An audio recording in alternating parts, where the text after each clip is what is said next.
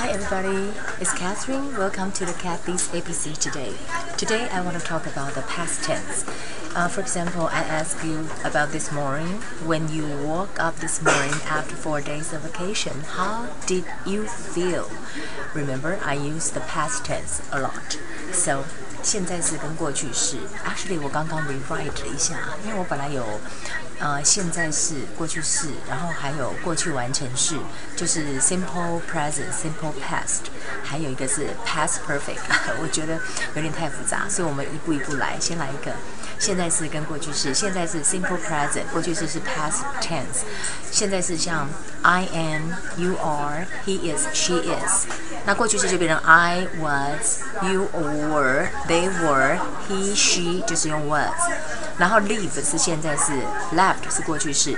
那如果我是用第三人称，就是 he she 或者 it，我的 leaves 要加 s。好，那现在我举个例子，Tony left home before we got there。 Before we got there，在我们到达那之前，他已经离开家了。那其实都是过去式，就是这样用法。或者说 take 是现在是过去式是 took。I took the LRT to 淡水 last weekend，就是用 took。So it shouldn't be hard. I believe you can use it. For example, I was uh, How were you this morning? How did you feel?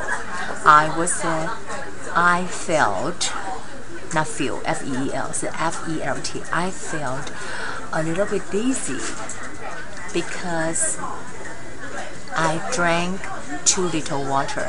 Drank drink 的过去式是 drank，就说我当时觉得有一点晕，可能我喝太少水。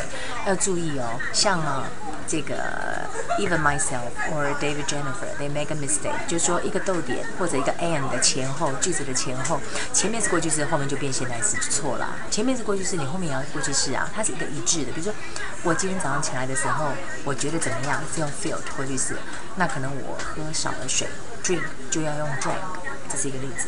OK。